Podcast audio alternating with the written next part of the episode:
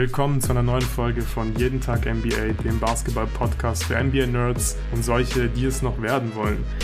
Es ist Season Preview Zeit bei Jeden Tag NBA und wir machen heute weiter mit den Champs, mit den Golden State Warriors. Und der Chef, der ist heute nicht da, der hat schon eine Aufnahme hinter sich. Deswegen darf ich Jonathan hier heute ein bisschen entlasten und den Podcast hosten und gemeinsam mit Patrick Preis über die Golden State Warriors sprechen.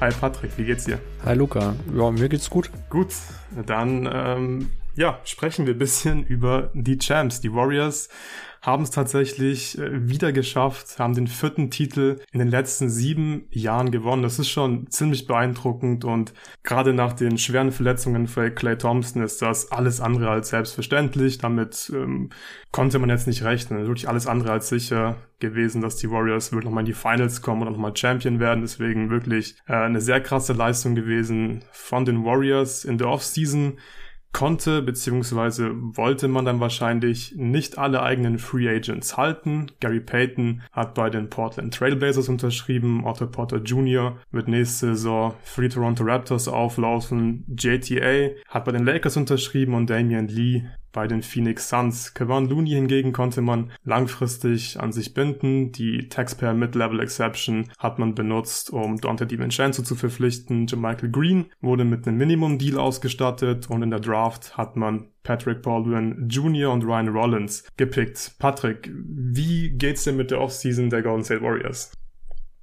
Ja, insgesamt geht's mir ganz gut mit der Offseason. Also die Otto Porter Jr. Nicht-Verlängerung, die ist natürlich ein bisschen schade, den hätte ich gerne gehalten. Ich habe auch noch mal in Vorbereitung auf den Podcast ein paar äh, Line-Up-Daten und On-Off Daten mir angeschaut und muss schon sagen, also man hat schon gemerkt, wie wichtig Otto Porter Jr. oder besser gesagt sein Skillset für die Warriors war. Als Shooter hat er da schon nochmal eine Komponente mitgebracht, die man so im Kader jetzt äh, nicht hatte mit den anderen Kandidaten. Also er hat ja oft äh, für Draymond Green quasi gespielt. Der ist ja auch äh, lange ausgefallen. Und gerade ähm, da merkt man natürlich den Unterschied recht krass. Draymond Green als absoluter Non-Shooter. Ähm, Porter Jr. dann natürlich als, ähm, als Shooter mit gutem äh, Dreier etc. und auch so als guter Offensivspieler einfach macht da natürlich schon einen Unterschied aus. Ich hätte auch äh, Gary Payton irgendwie gerne gehalten, aber ich kann natürlich verstehen, warum das für die Warriors Franchise mit den Luxury Tax Problematiken nicht möglich war oder nicht, sie nicht willens waren, das äh, zu zahlen. Ansonsten haben die Warriors ja gar nicht so viel gemacht. Also die Vincenzo finde ich ist eine gute Verpflichtung, der kann da vielleicht Peyton halbwegs ersetzen oder zumindest vom Skillset her bringt er genau das mit, was man sich da erwartet. Offensiv vermutlich sogar deutlich, naja, nicht deutlich, aber offensiv schon besser als Gary Payton oder zumindest ähm, variabler, würde ich sagen, auch mit einem mit einem Dreier ausgestattet, den Peyton ja doch eher schwankend hatte, würde ich mal sagen. Und auf den Big-Positionen hat man im Endeffekt nur John Michael Green geholt. Ansonsten setzt man da halt auf die äh, ja, Verbesserung von James Wiseman, der kommt nach einer langen Verletzung zurück. Äh, Jonathan Kuminga und Moses Moody für die Wing-Positionen hat man ja auch noch. Die sollten sich auch weiterentwickeln. Von dem her setzen die Warriors da wohl eher auf ähm, internes Improvement, was ich per se nicht verkehrt finde. Ja, ich denke, das war auch ähm, hier der ausschlaggebende Faktor, warum man eben nicht mit allen eigenen Free Agents verlängert hat. Natürlich ist dieses Team oder wäre dieses Team zu teuer geworden, selbst für die Warriors und Jay Lacob, aber das Team ist ja auch so schon verdammt äh, teuer, aber ich glaube, es ging hier vor allem auch darum, dass man eben genug Minuten für die jungen Talente zur Verfügung hat, weil die brauchen diese Minuten, um sich zu entwickeln. Und ich würde sagen, dass wir äh, einfach mal um, uns über diese jungen Talente ein bisschen unterhalten, weil die Warriors haben drei zumindest sehr spannende ähm, ehemalige Lottery-Picks im Kader mit James Wiseman, Moses Moody und äh, Jonathan Kuminga. Ich würde sagen, wir starten mal mit Kuminga. Der hat letzte Saison ja schon halbwegs regelmäßig Minuten bekommen. Den haben wir auch in den Playoffs hin und wieder mal gesehen. Wie hat dir Kuminga letzte Saison gefallen und was erwartest du von Kuminga diese Saison? An sich hat mir Kuminga recht gut gefallen. Er war offensiv recht effizient, also hatte 60er True Shooting, das ist schon klar überdurchschnittlich. Seine Offensive war von da auch recht gut. Ich finde, man hat ihn nicht unbedingt in den Sachen eingesetzt, die man so vor der Draft erwartet hatte. Also das hat man dann eher in der G-League vielleicht gesehen, da habe ich gar nichts von ihm gesehen, außer ein paar Highlight-Tapes. Ähm, da durfte er mehr mit dem Ball in der Hand machen. Bei den Warriors war er wirklich nur so, ja, als, als Big im Endeffekt zu gebrauchen. Offensiv wenig ähm, in ähm, On-Ball-Actions eingebunden, hat sich da eher versucht, Off-Ball mal zu versuchen. Und dann, wenn man ihn da mit der Bank drauf hatte, hat man ihm auch ab und an mal den Ball gegeben. Aber da ging es dann eigentlich auch nur darum, dass er sich einen Wurf erarbeitet, nie, dass er ein Play fürs Team im Endeffekt läuft. Was insofern gut war, ist, dass er nicht so viele Entscheidungen treffen musste oder durfte. Ähm, ist jetzt kurzfristig vermutlich gut gegangen. Ob es auf die lange Sicht nicht vielleicht besser gewesen wäre, ihn dann noch mehr probieren zu lassen, ist natürlich jetzt die Frage. Aber ich, also kann logischerweise aus Steve Kerrs Sicht absolut nachvollziehen, warum er das so gemacht hat. Ich denke, man hat ihn halt in der G-League ausprobieren lassen, wie er wollte. Und im, im A-Team quasi, da hat man ihm gesagt, da machst du bitte genau das, was wir von dir offensiv verlangen. Und defensiv finde ich, hatten ihn da ja auch ähm, ein bisschen rumprobieren lassen. Er durfte da auch mal ein paar kleinere Spieler verteidigen, hat sich auch mal an größeren Spielern probieren dürfen. Also ich meine zum Beispiel auch in den Playoffs hat er auch mal ein paar Mal ähm, Jokic so ein, zwei Possessions zumindest gesehen. Ähm, und auch kleine Spieler hat er eigentlich ganz gut ähm, vor sich gehalten. Deshalb bin ich relativ optimistisch, was so die Zukunft von ihm angeht, auch wenn ich äh, immer noch dabei bleibe. Ich hätte lieber Franz Wagner gedraftet.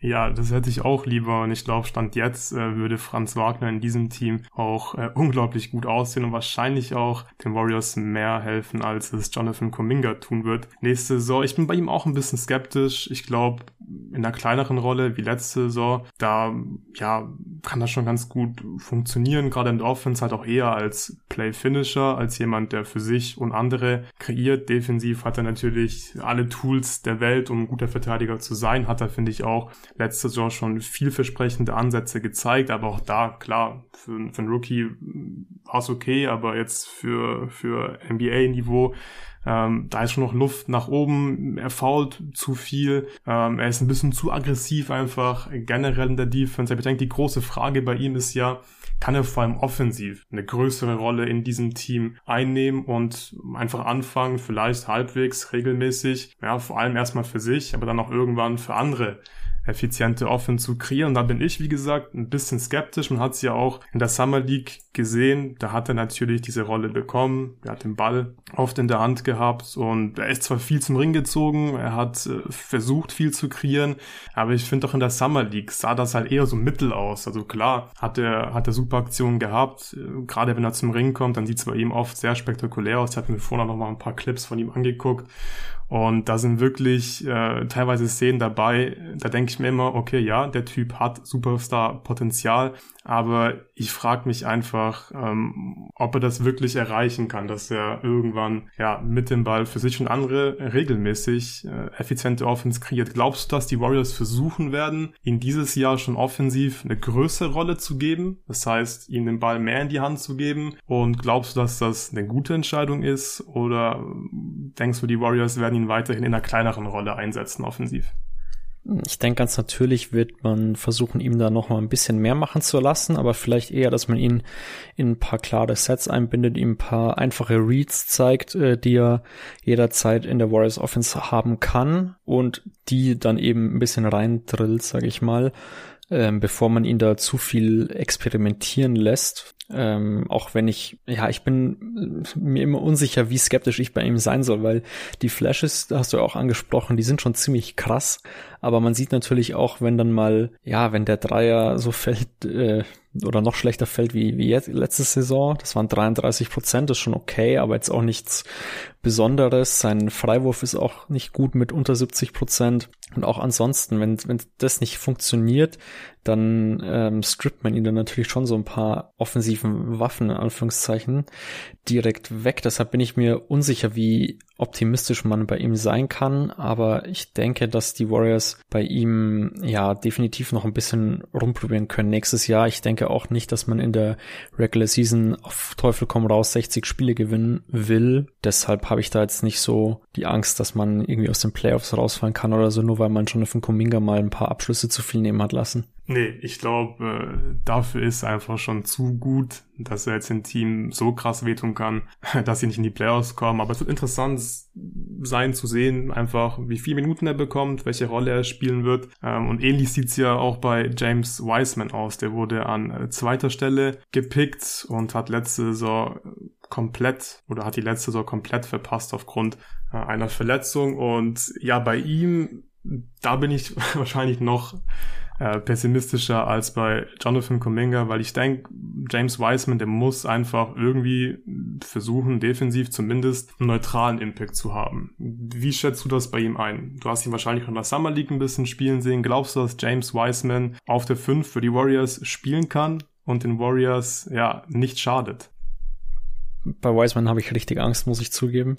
Der hat auch irgendwie interessante Flashes, der trifft mal einen Dreier, dann steuert er einen Block ein oder zwei sogar und hat irgendwie, weiß ich nicht, in Transition versucht er dann den Ball nach vorne zu bringen selber. Das sieht alles irgendwie witzig aus, aber das gibt mir totale ja, weiß ich nicht, ob ich Javel McGee-Vibes sagen kann, aber so ein bisschen so dieses eigene Überschätzen und ja, zu viel auf die eigenen Fähigkeiten geben, wenn man in einem Team spielt, was halt irgendwie ja offensiv schon so gut ist und defensiv noch besser. Also letztes Jahr war man zweitbestes Defensivteam der Liga und genau da hatte man ja eher die Hoffnung, dass Wiseman da vielleicht was bringen könnte.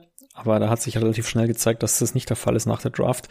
Ähm, Dennis und die anderen Draft Scouts haben das ja auch schon monatelang im Endeffekt gepredigt, dass James Wiseman kein Top 10 Pick sein sollte und so weiter. Und man hat dann, finde ich, im ersten Jahr auch relativ schnell gesehen, warum. Dass er jetzt letztes Jahr verletzt war, finde ich, tut unfassbar weh, weil dieses letzte Jahr hätte ihm halt sehr für die Entwicklung geholfen, meiner Meinung nach. Er hat jetzt irgendwie die Offseason auch nicht komplett fit ähm, bestreiten können, soweit ich das mitbekommen habe. Ich hoffe natürlich, dass das mal äh, aufhört und dass der wirklich komplett bei 100 Prozent sein kann, weil nur dann, glaube ich, kann er sein Potenzial äh, erreichen oder von erreichen will ich gar nicht sprechen, aber zumindest ähm, einen Teil von seinem angedeuteten Potenzial umsetzen. Also ich habe bei Wiseman total Angst, dass er defensiv dem Team nichts bringt und offensiv auch eher so ein Ballstopper ist und so einen Flow aus der Offense rausnimmt.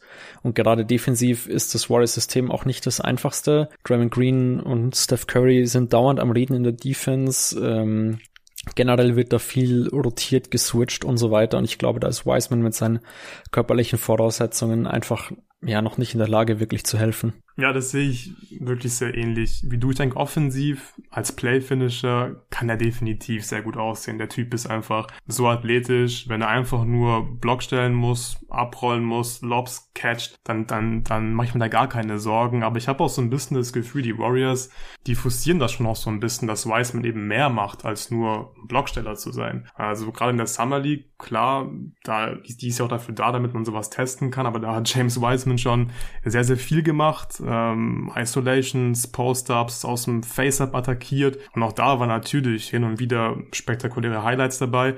Aber im Endeffekt war das halt nicht mal in der Summer League effizient. Und ich kann mir einfach nicht vorstellen, dass James Wiseman nächste Saison jemand ist, der diesem Team offensiv äh, weiterhelfen kann, wenn er eben eine größere Rolle hat, als nur ein Play-Finisher zu sein. Und defensiv ja, da, du hast, glaube ich, gerade eben gesagt, du weißt nicht, ob James Wiseman dem Warriors defensiv äh, weiterhelfen kann. Ich glaube, wenn er ihnen nicht weiterhilft und ihnen nicht schadet, dann wäre das schon, glaube ich, ein Plus für die Warriors. Ich glaube, James Wiseman, auch in der Summer League, die Pick-and-Roll-Defense, ähm, ich, das sah nicht so richtig gut aus. Ich glaube, der ist wirklich jemand, der diesem Team, ja, einfach leider wirklich schadet, wenn er viele Minuten spielt, wenn er eben weiterhin auf diesem Niveau verteidigt, was man jetzt in der Summer League gesehen hat, was man vor zwei Jahren in seiner Rookie-Saison gesehen aber die Warriors, die müssen ihn ja eigentlich spielen lassen. Was würdest du an Steve Kerrs Stelle tun? Würdest du sagen, hey, komm, wir scheißen drauf, dann sind wir defensiv in der Regular Season halt ein bisschen schlechter, aber wir lassen den Jungen sich einfach entwickeln und wenn es nichts wird, dann wissen wir, hey, wir haben Kevin Looney, der Typ, der ist so solide, den können wir dann eben einfach die Minuten auf der Center-Position in Playoffs spielen lassen und im Zweifel spielt dann James Wiseman eben nicht. Oder sagst du, man muss vielleicht sogar schon überlegen, ob man James Wiseman nicht tradet oder eben wenig Minuten spielen lässt. Wie würdest du diese Situation handhaben? Ja, ich würde davon ausgehen, dass die Warriors das relativ entspannt angehen, was einen Trade angeht zum Beispiel. Zum einen ist sein Gehalt nicht so leicht zu bewegen. Das sind immer 9,6 Millionen als Second Pick, verdient er doch recht gut. Und ich kann mir nicht vorstellen, dass man das irgendwie bewegt bekommt, ohne dass man da Fett Minus macht im Endeffekt, weil man ja nie einen Spieler von annähernd gleichem äh, Talentlevel zurückbekommt und wenn man dann irgendwie einen schlechten Vertrag aufnehmen muss, wo der Spieler dann auch nicht passt, dann macht es irgendwie für das Team, glaube ich, einfach keinen Sinn. Die sind im Win-Now-Modus. Dann ja, lieber nochmal Wiseman ein Jahr ausprobieren und hoffen, dass man ihn nach dem Jahr irgendwie leichter wegbekommt. Und ja, was seine Minuten angeht, würde ich mir relativ wenig Sorgen machen. Man hatte letztes Jahr schon gehört, dass man ja da ein bisschen vorsichtiger sein will. Also im ersten Jahr hatte er 21 Minuten per Game gespielt, hat sich ja dann da relativ schnell auch verletzt. Oder nach der halben Saison zumindest war er ja dann verletzt raus. Und ja, ich gehe davon aus, dass man bei ihm eher drauf setzt, dass man ihm so, keine Ahnung, 10, 15 Minuten gibt, maximal 20 weil man hat ein Team, was funktioniert. Man hat äh, Kevin Looney als Starter, der kann genug Minuten abreißen. Dann hat man noch Michael Green und Raymond Green, die da auch genug ähm, sehen können. Theoretisch könnte man auch Kuminga auf der 5 mal ausprobieren. Das hat man in der Regular Season letztes Jahr auch ab und an mal gemacht. Äh, hat halbwegs okay funktioniert kann ich mir in der Zukunft auch vorstellen, dass man das noch ein bisschen öfters sieht. Ähm, ich kann mir einfach nicht vorstellen, dass man da James Wiseman irgendwie 25 oder noch mehr Minuten sogar gibt und sagt, man muss auf Teufel komm raus ihn irgendwie entwickeln. Dafür ist das Team zu gut, dafür ist man zu sehr auch in einem Win-Now-Modus und hat auch zu viele Alternativen, die funktionieren. Also ich kann mir vorstellen, dass man das so die ersten paar Spiele mal macht, um zu schauen, wie läuft's bei ihm oder wenn er am Anfang zeigt, so sieht fünf mal 20 Minuten, dann sieht man, ja, es sieht auf einmal richtig gut aus, dann sieht er vielleicht auch mehr Spielzeit, aber insgesamt ist das Team einfach zu solide und da kann ich mir kaum vorstellen, dass er da irgendwie eine riesige Rolle jetzt erzieht, da irgendwie Starting oder Closing Five kann ich mir einfach beim besten Willen nicht vorstellen. Ja, bevor wir zur Starting und Closing Lineup kommen, müssen wir noch kurz über Moses Moody sprechen. Ähm, der hat letzte Saison am wenigsten Minuten bekommen in der Regular Season. Also Kuminga hat einfach mehr bekommen und auch in den Playoffs hat Kuminga, finde ich, eine größere äh, Rolle gespielt, aber auch Moses Moody hat schon in der NBA auch gute Spiele gehabt, hat in der Summer League ein krasses Spiel gehabt. Was erwartest du dir von Moses Moody nächste Saison? Ja, ich kann mir vorstellen, dass er sneaky der Kandidat ist von den dreien, der am meisten Spielzeit sieht. Ähm, sein, ja, er einfach mit seinem Skillset passt einfach perfekt in das Warriors-Team rein. Der weiß genau, was er macht. Er hat letztes Jahr waren 60 Prozent seiner Würfe waren Dreier. Das kann man neben äh, Curry, Green und Thompson immer gut gebrauchen. Er kann ganz gut verteidigen. Er gefällt mir da zwar nicht in jeder Possession, aber ja, generell ist sein Frame einfach optimal dafür und er hat eigentlich auch die nötigen defensiven Tools, ähm, um ein guter Defender zu sein. Deshalb glaube ich, dass er da nächstes Jahr ja vielleicht sogar wirklich die meisten Minuten sehen kann. Ich schätze, am Ende wird's Kominga sein, aber ich würde es mir gerne anschauen, wenn es Moses Moody ist. Äh, der ist für mich vom Skillset her, von den Tools, der Spieler, der am ehesten in, die, in das aktuelle Team reinpasst und der auch, ja, vom, ja, von was ich als Spielertyp schätze, einfach optimal für die Liga aktuell ist. Deshalb, ja, würde ich mir gerne anschauen, dass es Moses Moody ist. Ich glaube aber, die, die Warriors setzen da eher auf Kuminga ja, absolut. Also ich denke auch, dass Kuminga die meisten Minuten sehen wird. Aber ich glaube auch, dass Moses Moody einfach mit dem Skillset, du hast es eben schon beschrieben, ein super Shooter, ähm, kann auch, kann auch wirklich mehr als nur werfen. Das hat er wirklich in der NBA auch schon gezeigt, in der Summer League in diesem einen Spiel. Der kann mal einen Close attackieren, der kann mit dem Ball in der Hand zur Not mal was machen. Also ist nicht nur ein reiner Shooter. Und defensiv ist er jetzt kein Riesenplus, aber ich würde auch nicht behaupten, dass er jetzt ein Minus ist defensiv. Hat einen großen Körper und ja, vom Skillset her müsste das äh, eigentlich wirklich super passen bei den Warriors. Und ich würde es mir wirklich wünschen, dass wir mehr von Moses Moody sehen würden nächste Saison. Ich kann mir definitiv vorstellen, dass er das ganz gut machen würde. Du hast gerade eben die Starting Five angesprochen. Wird sich da was ändern oder sehen wir die gleiche Starting Five wie letzte Saison? Steph Curry, Clay Thompson, Wiggins, Green und Looney. Ich gehe davon aus, dass wir die genau gleiche Starting Five sehen. Letztes Jahr hat ja Clay nicht so viel gespielt wegen Verletzung, aber ich würde einfach davon ausgehen, dass es die de facto Starting Five ist. Also man hat mit Jordan Poole natürlich noch einen Kandidaten, den man da vielleicht reinwerfen könnte, aber ich glaube eher, dass Jordan Poole weiterhin als Bankspieler, als Sixth Man im Endeffekt äh, reingeschmissen wird und da eben auch seine, keine Ahnung, 28 bis 30 Minuten sieht. Mhm.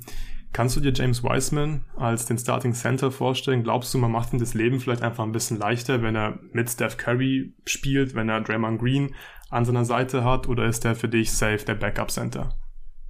Der ist für mich eigentlich safe der Backup Center. Ich glaube, man kann es mit Staggern trotzdem hinbekommen, dass er mit genug Minuten mit Steph Curry sieht. Also wenn, keine Ahnung, Clay Thompson und äh, Wiggins zum Beispiel rausgingen, kommt er rein mit Jordan Poole oder so, dann hat man immer noch genug Spacing in einem Line-Up, kann mit Curry und ihm ein paar Pick-and-Rolls laufen, vielleicht auch mit Poole und ihm, die könnten auch eine gewisse äh, Chemistry vielleicht entwickeln oder so. Aber ich glaube nicht, dass Wiseman aktuell das Zeug hat, um Starting Center in der Liga zu sein. Ja, ich denke, Kevin Looney stand jetzt definitiv der bessere Center. Ich könnte mir schon vorstellen, dass es vielleicht auch Sinn macht, einfach für sein Selbstvertrauen ihn vielleicht auch starten zu lassen. Aber das wird man sehen, wer dann im Endeffekt auf der 5 anfangen darf. Die Warriors, die hatten in der Vergangenheit oft eine Death-Line-Up. Ähm, denkst du, die haben hier ganz klar einfach eine Closing-Line-Up, mit der sie schwer zu schlagen sind, oder wird das ein bisschen Matchup-abhängig sein bei den Warriors? Ich würde vermuten, dass es Matchup-abhängig ist. Also ich kann mir vorstellen, dass man die Closing Five bisschen rumprobiert. Also man könnte ja, weiß ich nicht, Moody reinschmeißen, Pool reinschmeißen, Kuminga reinschmeißen. Ähm, letztes Jahr war die beste oder eines der besten Lineups, wenn Draymond Green draußen war und man Looney und Otto Porter Jr. auf den Big-Positionen hatte und dazu eben Curry, Pool und Wiggins. Ähm, so in die Richtung könnte ich mir auch vorstellen, vielleicht kann man Looney auch ersetzen mit äh, Michael Green und Draymond quasi mit einem Shooter noch, Pool oder so, dann ist es halt ein sehr kleines Lineup, aber offensiv ein ultra potentes Lineup mit viel Shooting, mit richtig viel Spacing. Da könnten einige dann auch sich selber Offense kreieren. Sowas kann ich mir vorstellen, das funktioniert. Aber ja, wenn ich wetten müsste, was die beste Five ist am Ende des Jahres, würde ich vermutlich sogar mit der Starting Lineup und statt Looney noch irgendwie einen Wing-Sized Spieler wetten. Also quasi Draymond als Small Ball Center und dann eben vier Spieler, die äh, halbwegs werfen können. Für Curry und Clay natürlich ein bisschen mehr als halbwegs, aber die sich auch was selber kreieren können und die offensiv einfach so stark sind, dass das äh, da funktioniert.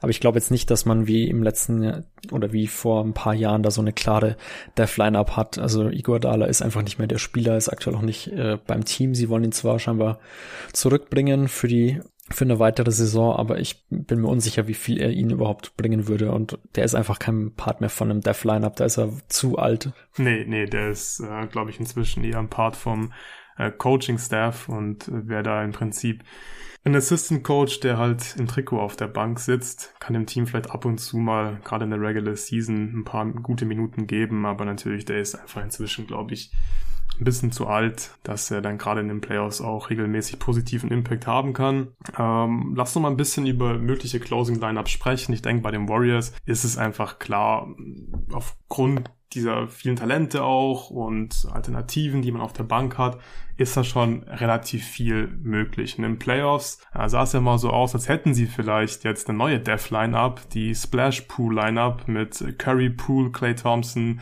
Andrew Wiggins und Draymond Green. Kannst du dir vorstellen, dass diese Lineup sich in der Saison einfach so ein bisschen in diese Richtung entwickelt, dass man weiß, okay, hey, wenn wir die fünf Jungs gemeinsam aufs Parkett stellen, dann gewinnen wir im Normalfall?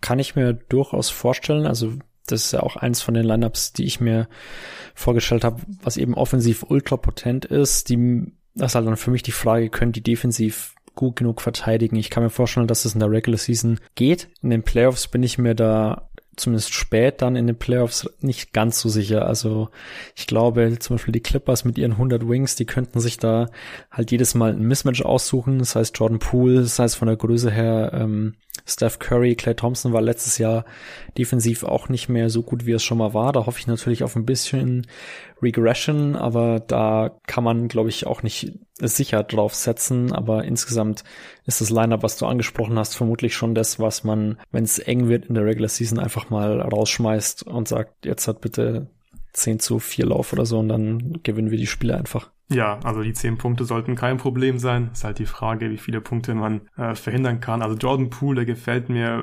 wirklich sehr gut. Also gerade offensiv ist es halt einfach äh, wirklich, es ist ein Riesenplus, dass man jemanden hat, der mit dem Ball in der Hand was machen kann. Der ist so dynamisch mit seinem Pull-Up-Game, kommt auch gut zum Ring, finisht gut am Ring und nimmt halt einfach auch 12,4 Dreier auf 100 Possessions. Das passt da perfekt rein und offensiv gefällt mir dieser Fit wirklich ähm, richtig gut mit Curry, aber auch mit Clay Thompson dann.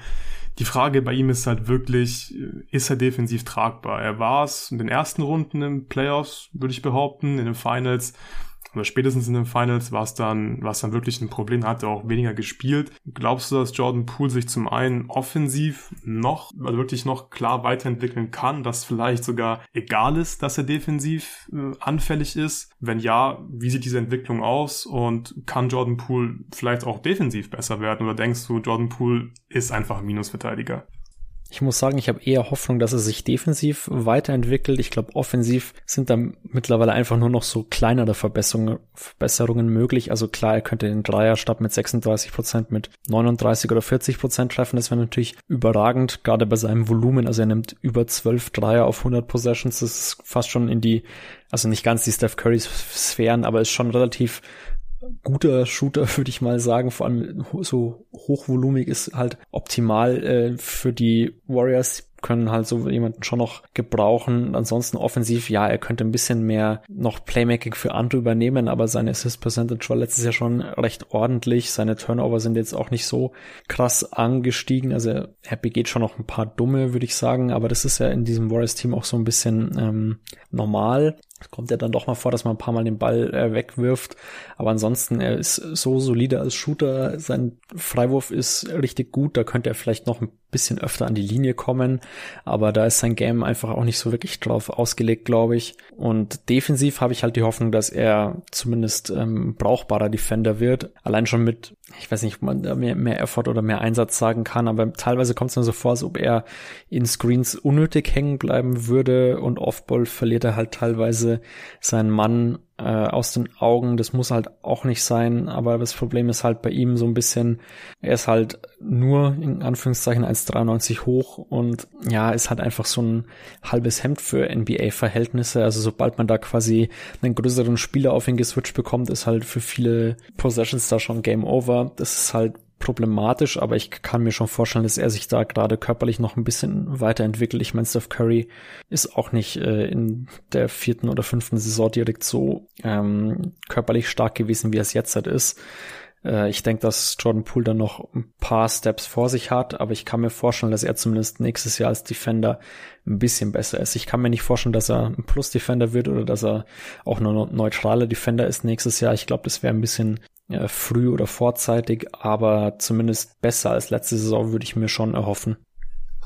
Ja, er hat mit Steph Curry auf jeden Fall äh, den richtigen Mentor an seiner Seite. Also wenn ihm jemand erklären kann, wie man defensiv äh, zumindest irgendwie neutral wird und wo man anders heißt ist, dann ist es wohl Steph Curry.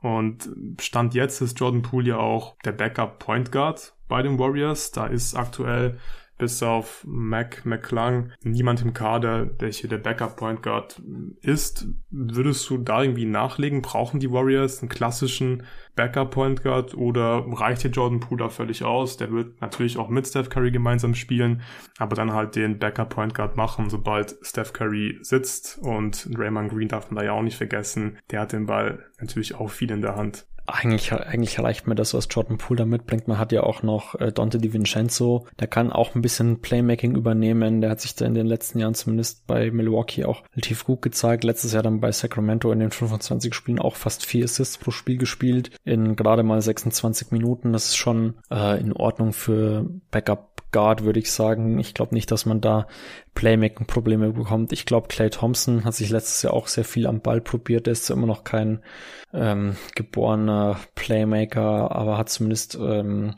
ja ein paar mehr Ansätze, finde ich, gezeigt von, von Playmaking für andere. Wenn man da vielleicht, hieß es ja auch, er möchte da noch ein bisschen mehr äh, versuchen. Vielleicht geht da auch noch was. Ich kann es mir ja nicht so wirklich vorstellen, aber ich glaube einfach, die Warriors sind als Team gut genug. Da muss jetzt nicht unbedingt noch ein, ein Standard Backup Point Guard her.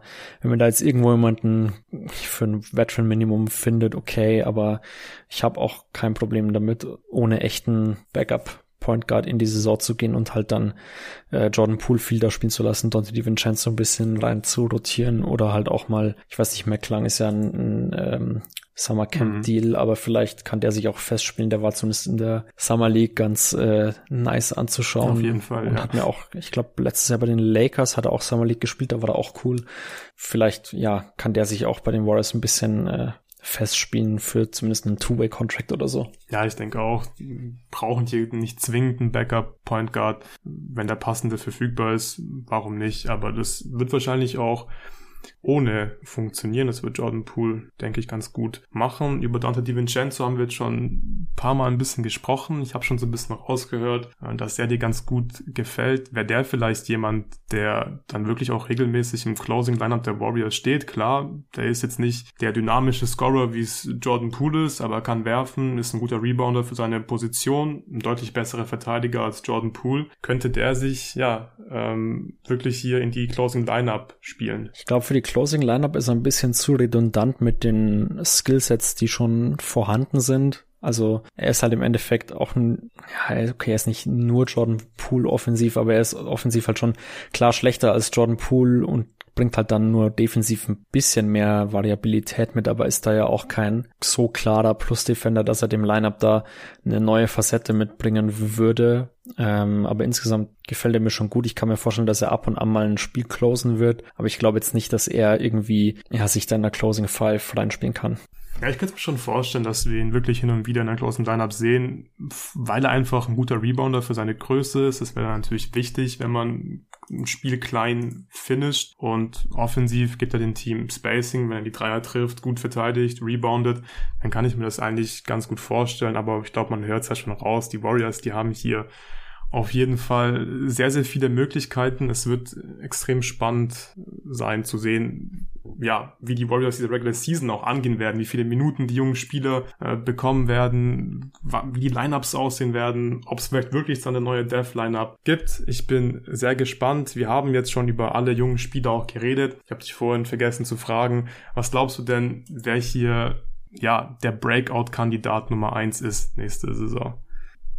Ich glaube, ich habe es vorhin schon angeteased. Ich äh, hoffe, es ist Moses Moody. Ich glaube nicht, dass von den anderen Spielern einer großartig überraschen kann. Kuminga könnte natürlich ein bisschen mehr vielleicht machen. Klar, wenn James Wiseman jetzt auf einmal 15 Minuten sieht und auf einmal ein positiver Spieler ist, dann wäre das vermutlich das Breakout. Aber den sehen, glaube ich, viele in der allgemeinen NBA-Fanszene noch ein bisschen zu positiv optimistisch und Ansonsten haben die Warriors nicht wirklich einen Spieler, der irgendwie einen Breakout haben könnte. Ich glaube, Jordan Poole hatte sein Breakout schon letztes Jahr. Ich kann mir nicht vorstellen, dass da nochmal was kommt. Und ansonsten sind die ganzen anderen Spieler da ja irgendwie non-commodities. Wir wissen, was wir denen haben als äh, Fans und dann wüsste ich jetzt nicht, wie man da noch nennen kann. Ich glaube, es wird Moses Moody. Ja, das glaube ich auch. Würde mich auf jeden Fall sehr für ihn freuen. Vom Skillset her passt das eigentlich einfach am besten. Ich denke über Steph Curry und Draymond Green müssen wir nicht wirklich sprechen. Da geht nicht mehr, da geht nichts mehr nach oben und ich glaube, die werden jetzt nicht schlechter sein nächste Saison. Klar, die sind beide schon relativ alt, aber ich habe einfach nicht die Befürchtung, dass Steph Curry oder Draymond Green nächste Saison plötzlich viel schlechter spielen. Siehst du das ähnlich? Ich habe die Befürchtung auch gar nicht. Also bei Draymond Green könnte ich mir vorstellen, dass die Offensive noch mal ein bisschen mhm. nachlässt. Hoffe ich natürlich nicht. Ähm, der hat mir letztes Jahr offensiv schon nicht so gut gefallen wie in den Vorjahren. Ich habe es aber auch ein bisschen auf die Verletzung geschoben, die er mitten der Saison hatte. Er musste dann wieder zurückkommen. Es gab natürlich ein bisschen Probleme. Er hat Clay Thompson wieder reintegrieren müssen und so weiter. Also jetzt vielleicht für einen ja, in Anführungszeichen äh, Playmaker wie Draymond Green, der offensiv halt im Endeffekt nur als Passer oder viel als Passer fungiert, nicht die einfachste Aufgabe vielleicht. Deshalb kann ich mir vorstellen, dass er sich da vielleicht ja, offensiv wieder stabilisiert. Defensiv, glaube ich, ja, wissen, weiß man ja, wie stark er ist. Also ist vermutlich einer der besten Defender all time. Auf jeden Fall einer der besten Verteidiger der letzten Dekade. Ähm, ich denke nicht, dass er sich da nochmal stark verschlechtert auf einmal. Da war er letztes Jahr eigentlich konstant zu stark dafür. Deshalb erwarte ich das nicht. Und bei Curry äh, sowieso nicht. Also der war über die letzten Jahre so konstant. Äh, hat letztes Jahr dann zwar ein bisschen mit seinem Dreier gestruggelt, aber in den Playoffs hat man da dann auch nicht mehr wirklich was von gesehen. Deshalb glaube ich eher, dass es halt ein, ja, zwei, drei schlechte Shooting-Monate waren und mehr auch nicht. Ja, deutlich interessanter ist es, glaube ich, bei Clay Thompson. Der kam nach der Verletzung zurück. Ich denke, das war insgesamt ziemlich positiv, dass er, ja, 20 Punkte im Schnitt auflegen konnte nach diesen äh, zwei schweren Verletzungen, Kreuzbandriss und dann hat er sich noch die Achillessehne gerissen. Es war schon sehr, sehr bitter. Äh, wie hat dir Clay Thompson letzte Saison gefallen und glaubst du, dass das jetzt der Clay Thompson ist, den wir auch nächste Saison sehen werden? Oder glaubst du, dass sich noch irgendwas verändern wird, dass Clay Thompson, ja, nächste Saison, klar, wird noch fitter sein, aber so vom Spielerischen her, was erwartest du von Clay? Er hat sich auf einmal äh, mehr Würfe selbst erarbeitet. Das fand ich witzig zu sehen, weil damit habe ich eigentlich nicht mehr gerechnet, dass man in seiner Age 31 Season auf einmal einen Spieler findet, der sich irgendwie mehr als zehn Prozent der Würfe noch selbst erarbeitet. Also er war über die gesamte Karriere eigentlich immer so im 70 Prozent Bereich äh, und auf einmal letztes Jahr dann bei bei 64 Prozent oder so. Ähm, ich kann mir eigentlich nicht vorstellen, dass er das nochmal machen kann. Ich glaube eher, dass er wieder mehr in diese sekundäre, tertiäre Rolle reinfällt als ähm, ja, offensiv eher Komplementärspieler und hoffe, dass er defensiv noch mal ein bisschen draufpacken kann. Da hat er mir teilweise nicht so gut gefallen.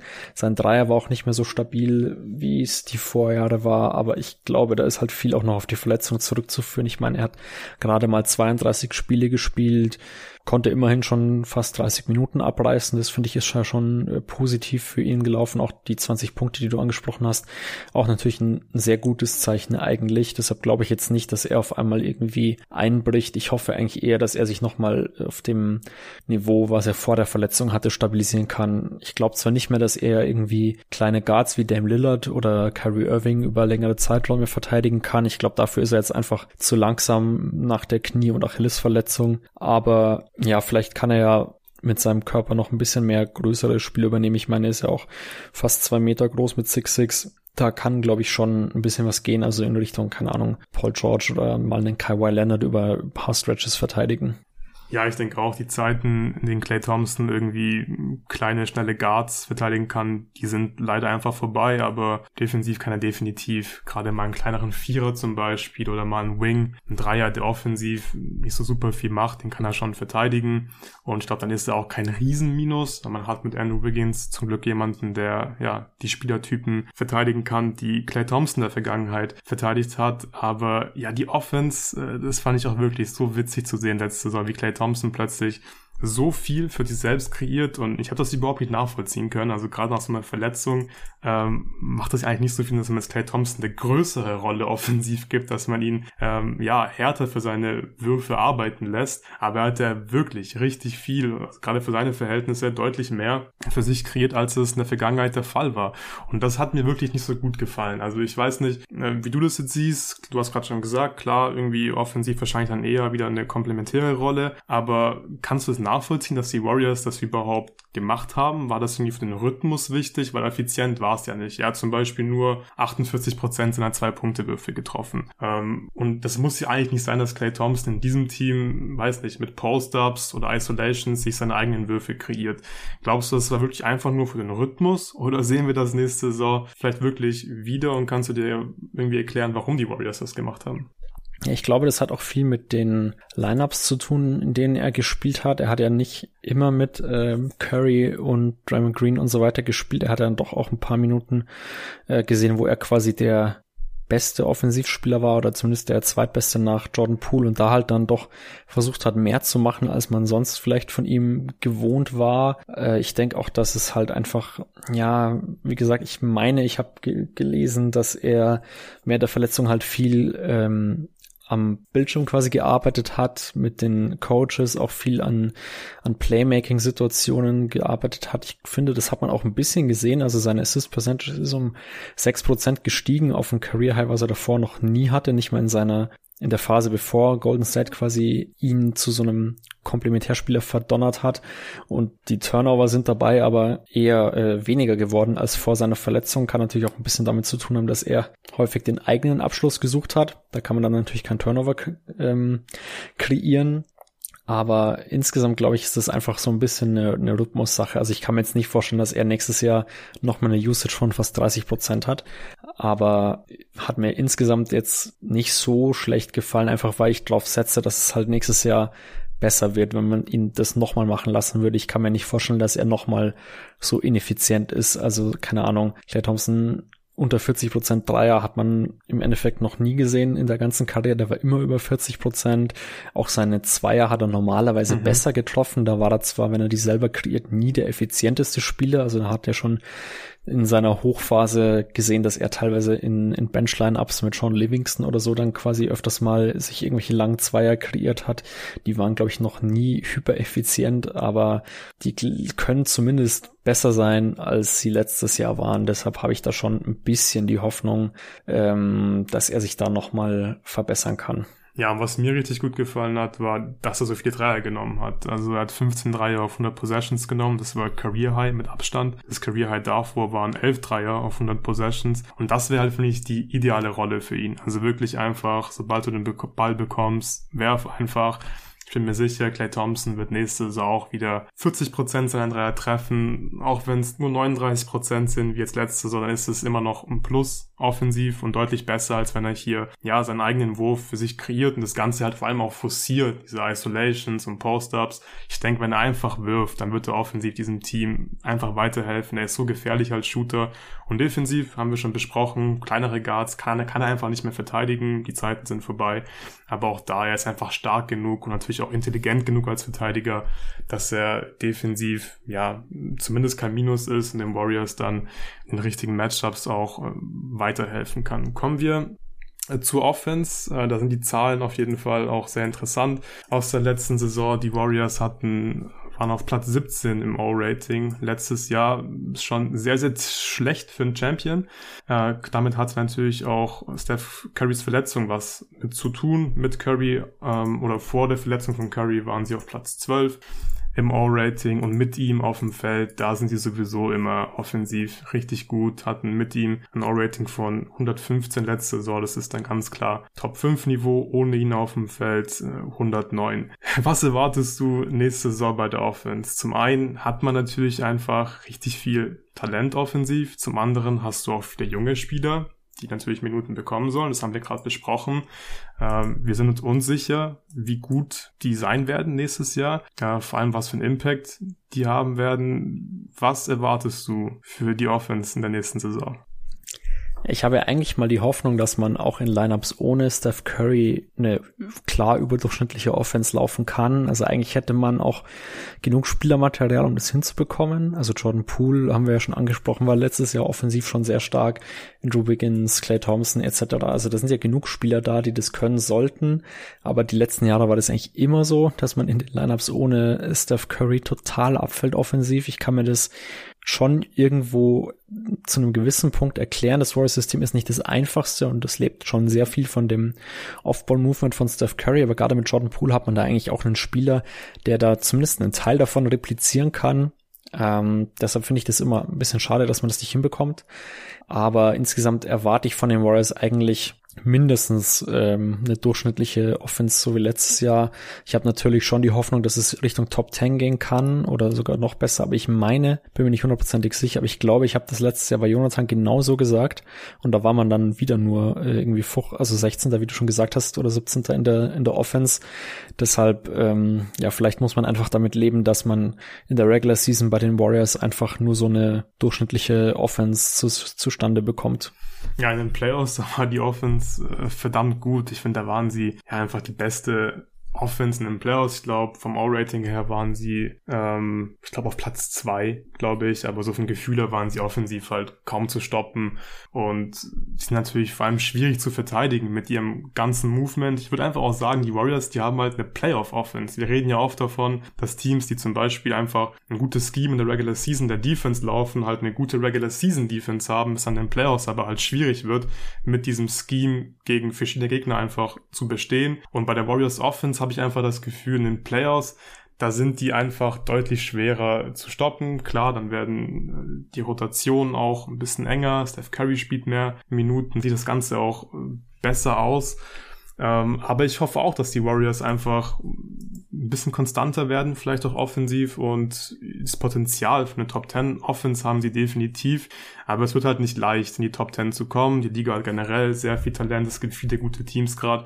Und wenn halt Spieler wie Kuminga und ähm, James Wiseman Minuten bekommen, dann, ja, denke ich, wirst du in diesen Minuten jetzt keine Top 10 Offense haben. Deswegen wird es auf jeden Fall spannend zu sehen, wie die Warriors offensiv performen werden.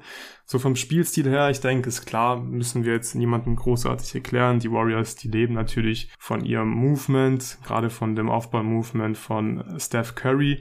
Aber der Shotmix, der hat sich ja auch ein bisschen entwickelt die letzten Jahre. Ich glaube, die Saisons, in denen Clay Thompson verletzt war und die Warriors die Playoffs verpasst haben, die können wir so ein bisschen ausklammern. Aber die Warriors, die waren ja traditionell schon ein Team, die auch viele Midrange-Würfe genommen haben. Und eigentlich auch gar nicht so viele Dreier, wie man das immer denkt, weil sie Steph Curry und Clay Thompson haben. Aber letzte Saison hatten nur die Jazz eine höhere Three-Point-Frequency als die Golden State Warriors. Glaubst du, die Warriors, die werden nächste Saison weiter so ballern wie letztes Jahr? Ich hätte die Hoffnung, ja. Also man hat ja auch mit Jordan Poole, mit Curry, mit Thompson äh, genug Spieler, die halt einfach enorm hochfrequentierte Dreier nehmen können. Dann hat man noch Wiggins, der da auch ein bisschen besser geworden ist, habe ich das Gefühl, bei den Warriors und halt, ja, die ganzen Ergänzungsspieler, die nehmen ja im Endeffekt nicht viel mehr außer Dreier und mal ein paar offene Layups oder so.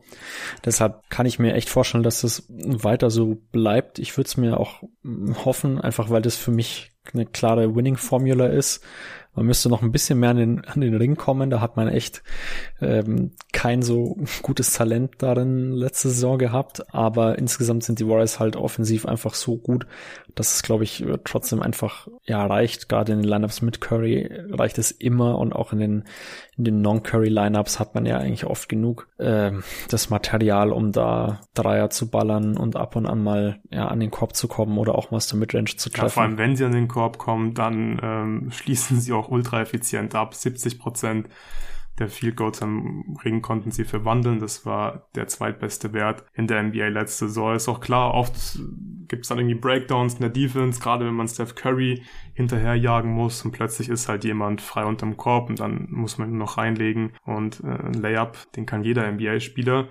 Ähm, ich denke auch, das ist, das ist wirklich eigentlich ein, ein ganz gutes, ein ganz gutes Scheme in der Offense oder eine, oder eine gute Entwicklung, dass man vielleicht wirklich noch mehr Dreier nimmt, weil du hast in diesem Team eigentlich niemanden, der jetzt regelmäßig zum Ring kommt und, und da jetzt hochprozentig abschließen kann. Und die Warriors, die können halt mit diesem ganzen Movement ja trotzdem so viel Druck auf die Defense ausüben. Du bekommst dann halt nicht viele Abschlüsse im Ring, dann relativ wenig, aber die sind halt einfach, ja, dann, das sind dann sehr, sehr gute Looks, die sie bekommen. Ich denke, das können die Warriors ja, ruhig weiter so machen. Das werden sie wahrscheinlich auch nächste Saison weiterhin so machen. Die Turnover hast du vorhin auch schon mal angesprochen. Das ist einfach, es ist einfach ein Problem Problem der Warriors. Sie schmeißen den Ball regelmäßig weg, hatten letzte Saison eine Turnover Rate von 15,2% Das war der zweitschlechteste Wert in der gesamten NBA. Es ist klar, das muss man eigentlich irgendwie in den Griff bekommen. Die Frage ist halt, glaubst du, die Warriors, die können das in den Griff bekommen? Können sie sich da zumindest ein bisschen verbessern? Oder sagst du einfach, auch aufgrund des Spielstils, das muss man einfach mit einkalkulieren, dass die Warriors den Ball einfach immer zu oft wegschmeißen werden? Ja, ich glaube, so ein bisschen muss man das natürlich mit einkalkulieren. Also der Spielstil lebt natürlich auch von viel Ball-Movement. Jeder darf mal einen Pass spielen, hat mal den Ball in der Offensive in der Hand.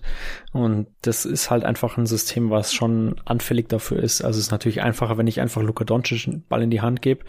Der nimmt, keine Ahnung, 40, also nicht 40, aber 25 Würfe, äh, kreiert die anderen Angriffe für sein Team komplett alleine durch und im Endeffekt verliert nur er den Ball oder es gibt halt einen Abschluss das vereinfacht halt so ein System schon, aber ist halt auch deutlich ausrechenbarer. Deshalb glaube ich, dass das schon ein bisschen äh, eingepreist ist in das System.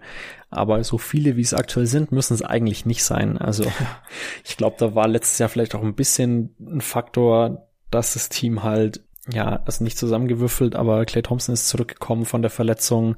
Man hat ab und an mal Verletzungen gehabt, dann hat Raymond Green lange gefehlt, da musste man den wieder äh, einbauen. Steph Curry hat auch äh, Spiele verpasst und hatte dann so seinen Slump, wo es irgendwie nicht so ganz lief. Aber insgesamt glaube ich, da kann man noch, also was heißt, da kann man noch Improvement erwarten. Die spielen eigentlich lang genug zusammen, aber ich kann mir vorstellen, dass das äh, einfach ein Faktor ist, den man bei den Warriors immer hat. Und ich glaube, das werden wir wieder nach ein paar Spielen der Saison äh, sehen, dass sie das einfach nicht abgestellt bekommen die wollen dann halt auch teilweise irgendwie diese fancy Pässe spielen. Curry hatte ein paar Mal richtig schlimme Turnover, wo er einfach äh, einen Behind-the-Back-Pass spielen wollte oder musste, ich weiß es nicht genau. Äh, Draymond Green schmeißt den Ball auch ganz wild teilweise weg, also wirklich, keine Ahnung, zwei Meter über den, den Mitspieler drüber oder so.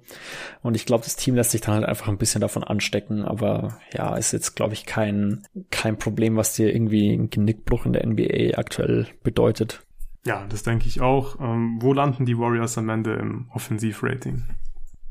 Ja, ich habe jetzt während dem Gespräch nochmal mein Offensivrating ein bisschen nach oben äh, korrigiert, weil ich mich selber überzeugt habe, dass sie doch besser sind. Ich habe es jetzt mal auf den auf den zehnten Platz geschoben. Ähm, eigentlich müssten sie das Talent locker dazu haben. Ja, das Talent haben sie definitiv dazu. Ähm, ich denke, mehr als Platz 17 ist auf jeden Fall drin. Ich habe sie jetzt mal hier bei mir auf äh, Platz 12 stehen. Ich denke vor allem einfach, weil die jungen Spieler Minuten bekommen werden. Das wird die ein bisschen runterziehen. Äh, kommen wir zur Defense. Da könnten ja Spieler wie Wiseman, die Warriors, defensiv auch runterziehen vielleicht. Letzte Saison war die Defense einfach äh, verdammt stark. Also gerade mit Draymond Green, der war auch, der war auch gerade am Anfang der Saison, bevor er sich verletzt hat, für mich Frontrunner auf den Defensive Player of the Year Award. Der hat mir richtig gut gefallen und Draymond ist einfach als defensive Anker immer noch absolut elitär. Der macht da so viele geniale Dinge auf dem Feld.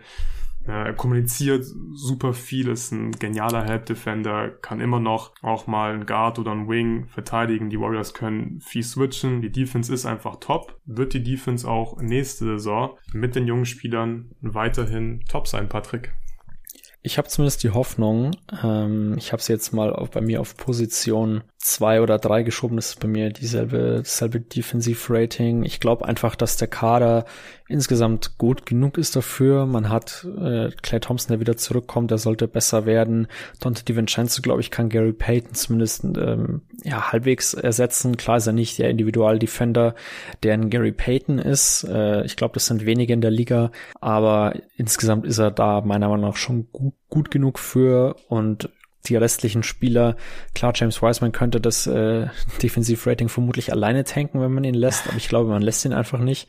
Und dann hat man halt mit Kuminga und Moody Spieler, die sich eher verbessern. Ich glaube nicht, dass die, die also die sahen letztes Jahr defensiv ja schon gut aus. Und wenn die sich noch verbessern, glaube ich, dann ist es eher ein Faktor, dass man defensiv genauso gut ist wie letztes Jahr. Also ich kann mir höchstens vorstellen, dass man es irgendwie schleifen lässt. Also das müsste dann aber eher so von den von den Veterans kommen, also Draymond Green oder Stephen Curry, wenn die sich defensiv nicht mehr so reinhängen wie letztes Jahr, dann könnte das schon problematisch sein, zumindest. Aber ich glaube nicht, dass man defensiv irgendwie schlechter als Platz, keine Ahnung, sieben oder zehn oder so wird. Also da ist man einfach ja vom Talentlevel her viel zu gut. Ich finde, man hat letztes Jahr einfach so gut gesehen, wie stark das Team defensiv ist. Das war ja auch schon in den ähm, Title Runs schon also in den vorherigen Title Runs schon sehr unterschätzt, dass man immer eine Top 5 Defense hatte, seit ähm, Steve Kerr da ist eigentlich. Jetzt bloß so die letzten Jahre, wo es halt mal Verletzungsprobleme gab, da war man nicht so stark.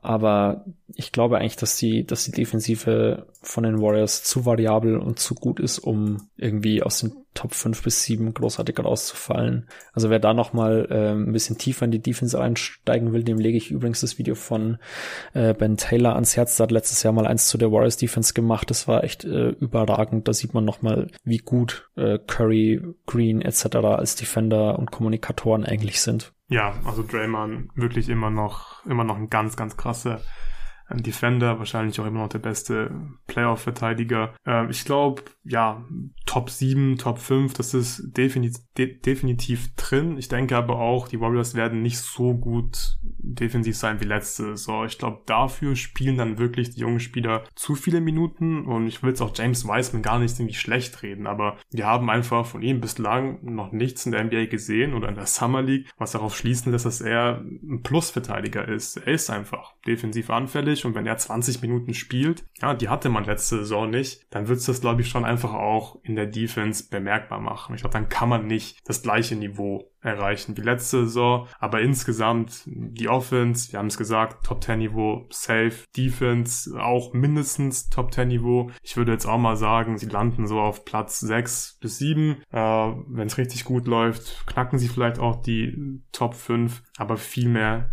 ist da, glaube ich, nicht drin, aber es ist ja auch schon nicht schlecht dann. Äh, Top 5. Insgesamt, ja, wenn du eine Top 10 Defense und Top 10 Offense hast, dann wirst du in der NBA viele äh, Regular Season Spiele gewinnen.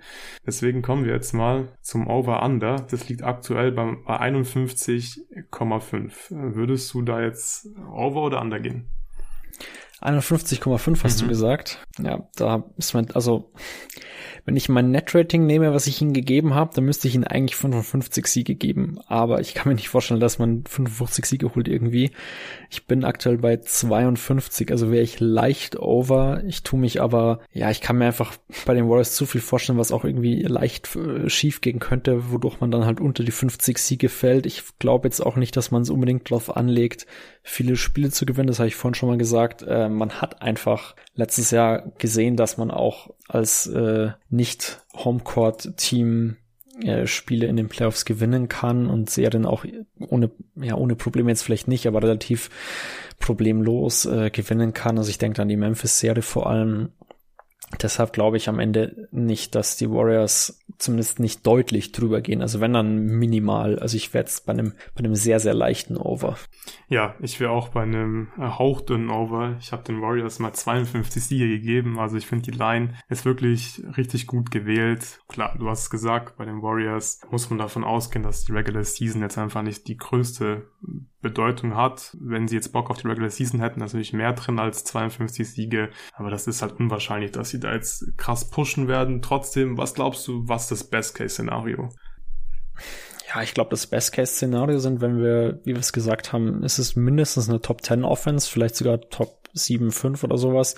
Und die Defense, wenn die sich auf dem Niveau vom letzten Jahr hält, das wäre eine Top 2 Defense gewesen. Ich, also ich kann mir auch vorstellen, dass nur die Celtics eine bessere Defense haben nächstes Jahr.